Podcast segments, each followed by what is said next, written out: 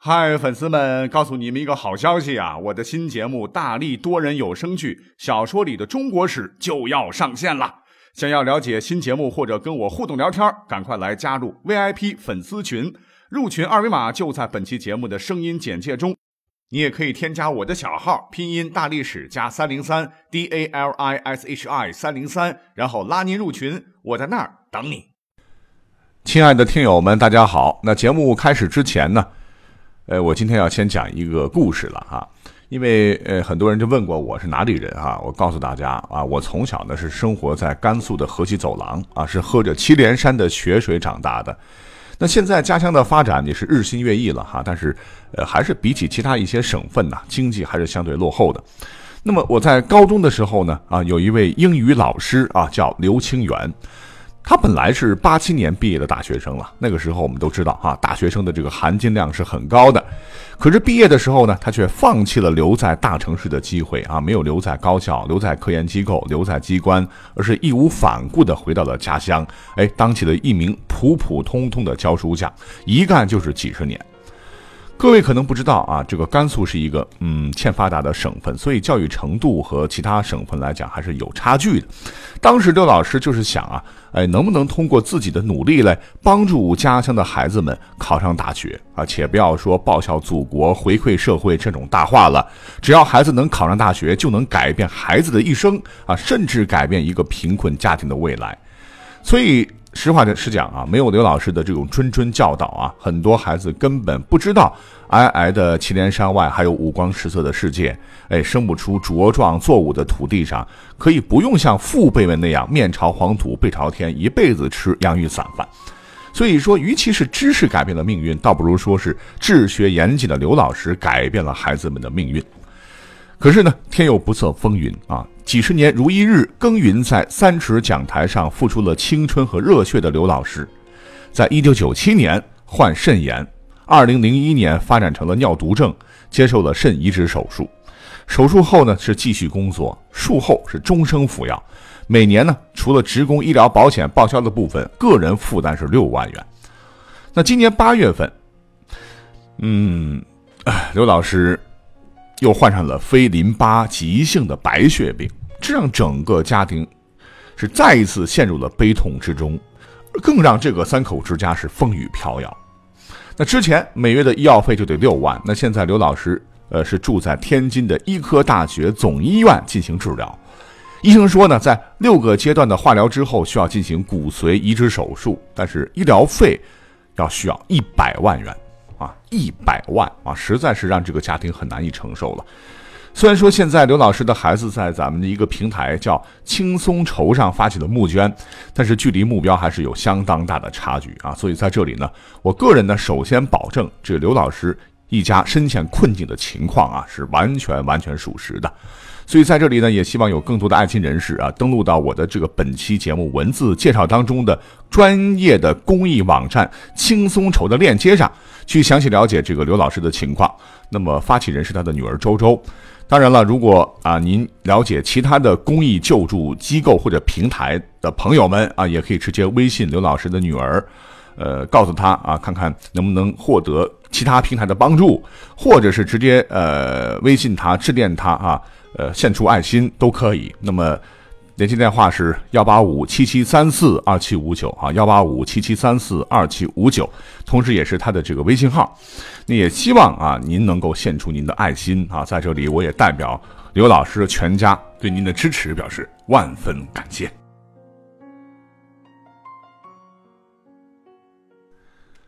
好的，那现在呢就要开始我们今天的节目了哈。那我的微信圈呢，有很多的足球迷了，啊，天天是发朋友圈啊，对咱们的国家队啊是指点江山、激扬文字啊，啊，是一会儿褒一会儿贬的，一会儿哭一会儿笑的，这么多年了啊，对咱们这个中国足球是不离不弃啊，我认为啊，他们真的是铁杆中的铁杆球迷。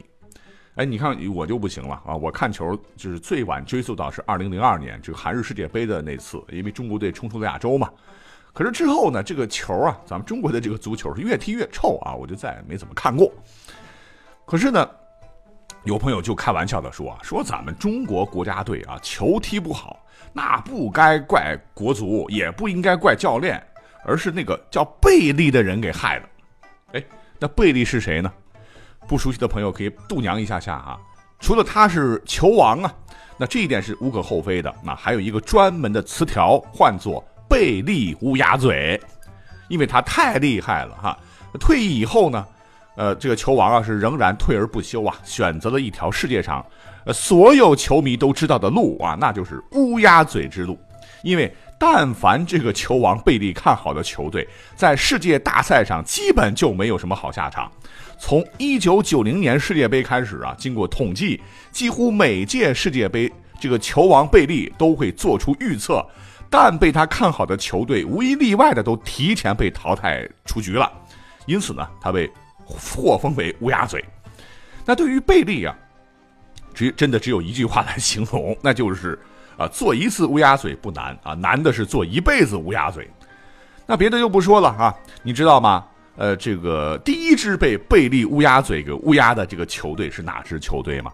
哎，你可知道，正是咱们的中国队。那在二十多年前，这个贝利访华的时候啊，贝利就曾说过，说中国男足很快就会打入世界杯。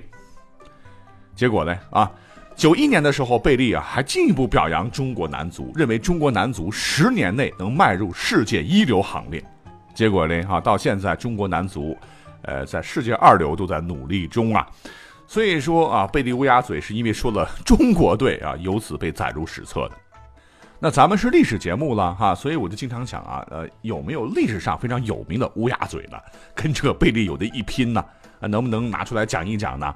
哎，我发现啊，有可讲的啊，而且呢，都是历史上的真人真事儿啊，所以今天我们来就讲一期古代版的乌鸦嘴啊。那话不多说，我们开头讲的第一位历史人物呢，乃是三国时期吴大帝孙权的孙子，东吴的末代皇帝孙皓是也。哎，为什么说这家伙是乌鸦嘴呢？那这个故事可能各位都听过，哎，我们就一笔带过啊。那话说呢，东吴被灭，哎，这个孙皓投降以后呢，那司马炎在洛阳接见他啊，笑着对他说啊。小孙同学呀，哈，我就知道有这么一天呐，所以我在洛阳，我这宫里边就给你准备的一席，啊，虚位以待很多年了。可是这个孙浩呢，吃不了亏啊，他觉得是一种侮辱啊，就反唇相讥的说：“哼，我在健康呢，为您也准备了一席。”啊，当时司马炎就笑了笑啊，没当回事儿。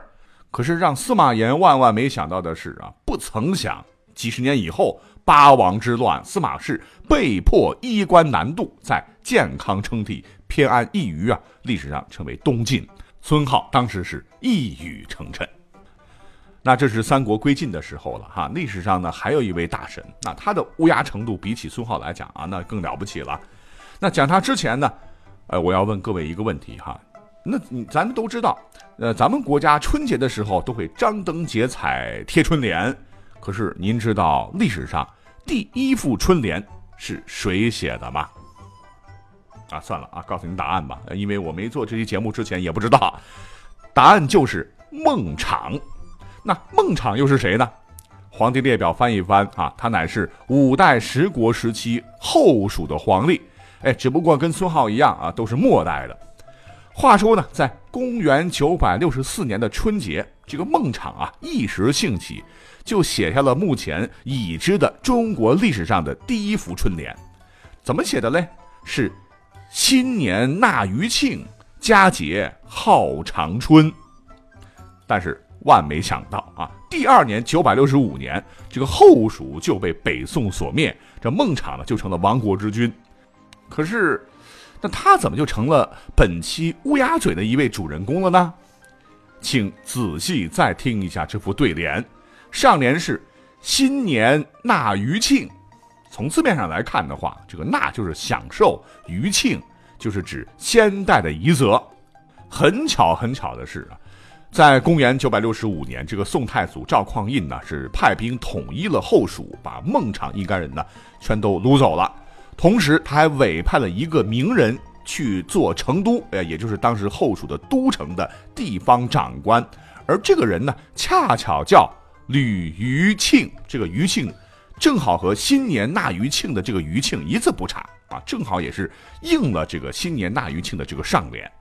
而更加离奇的是，这个下联是“佳节号长春”呐，因为当时啊，在北宋呢，有一个节日就叫做长春节，是宋太祖赵匡胤他老人家的生日啊，在九百六十年，专门给自个儿这个生日这一天定下的一个节日了。而孟昶降宋的时候呢，恰巧正赶上宋太祖的这个诞辰，就是长春节，被压着呢，亲自给宋太祖去祝寿去了。哎，你看。巧不巧啊？那到底是历史上的一种巧合，还是孟昶啊也有着乌鸦嘴的这个特质？那后人就自去评说吧。好，那讲了两位了哈，第三位乌鸦嘴的他也是个皇帝，嗯，是哪个朝代的呢？啊，就是历史上著名的书画皇帝宋徽宗啊。根据史料记载，在宣和元年，也就是公元一一一九年的秋天。这个北宋的这个都城东京道德院，这个也是个道观的一个道士吧，向宋徽宗报道了一个非常大的喜事儿啊，说道德院的这个林中的土地上啊，自然长出了一朵金色灵芝。那当时这位宋徽宗呢，非常尊崇道教啊，呃，还封了自个儿为道君皇帝啊，宠信道士林灵素等人吧。因此呢，对这种祥瑞非常重视啊，是亲自乘车到道德院这个道观中，是欣赏金色灵芝。哎，看完灵芝之后呢，当时的这个宰相叫蔡京，哈，就想趁机拍马屁，哎，就请宋徽宗啊到自己的府邸中做客。宋徽宗当时很高兴啊，哎，也就答应了。于是呢，在蔡京呃就在家中的这个明銮堂上是大摆筵席呀，盛情款待宋徽宗。因为蔡京文采其实也是不错的哈，就在酒席上赋诗一首啊，赞美金色灵芝是祥瑞啊，宋徽宗是一代圣君等等等。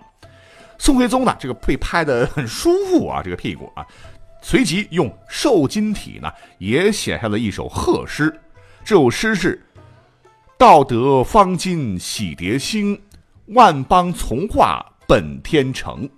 定知金地来为主，不待春风便发生。注意哈，当时古代人非常迷信五行说嘛，认为西风属金，啊，所以定知金地来为主，本来就是说秋天已经到了的意思。可是宋徽宗他哪里知道，八年之后啊，也就是靖康二年的一一二七年，当时的金国皇帝叫金太宗完颜吴乞买，派遣金兵是攻陷了东京汴梁，就是河南开封嘛。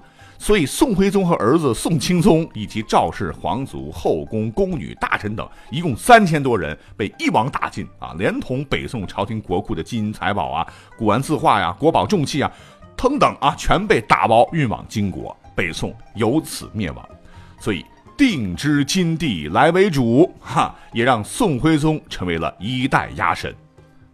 好，时间关系呢，我们就直接跳到后头的大清好了哈，因为历史上的这个清朝呢，也有两位啊乌鸦嘴，一位就是慈禧老佛爷，一位就是末代皇帝溥仪。哎，要说这个老佛爷啊，也是金口玉言了啊，但是他的一次发飙呢，让他当之无愧的是荣膺历史上最强乌鸦嘴啊，怎么回事呢？说有一次呢，这个慈禧老佛爷因为大臣办事不力呀，就在朝廷上啊大骂，说我大清。啊，是国力昌盛，百姓富足啊！虽然现在是刀枪入库，马放南山，但底子在呀！啊，不是什么人都能随便可以推翻的啊！随后，这个慈禧看看皇宫内的蜡烛，就高声说道：“要让大清灭亡，除非灯头朝下。”可是结果没几天，这个洋人们就把电和电灯带到了大清，结果变成了灯头朝下。难道说大清一定要灭亡吗？可是慈禧太后啊，她怎么着？她毕竟她没有看到大清完蛋啊，就闭眼了。哎，倒是这个倒霉蛋儿溥仪是接了最后一棒了。他不是写了一个自传体的书嘛，哈，叫《我的前半生》啊，其中里面就有一段啊，他三岁登基称帝的内容。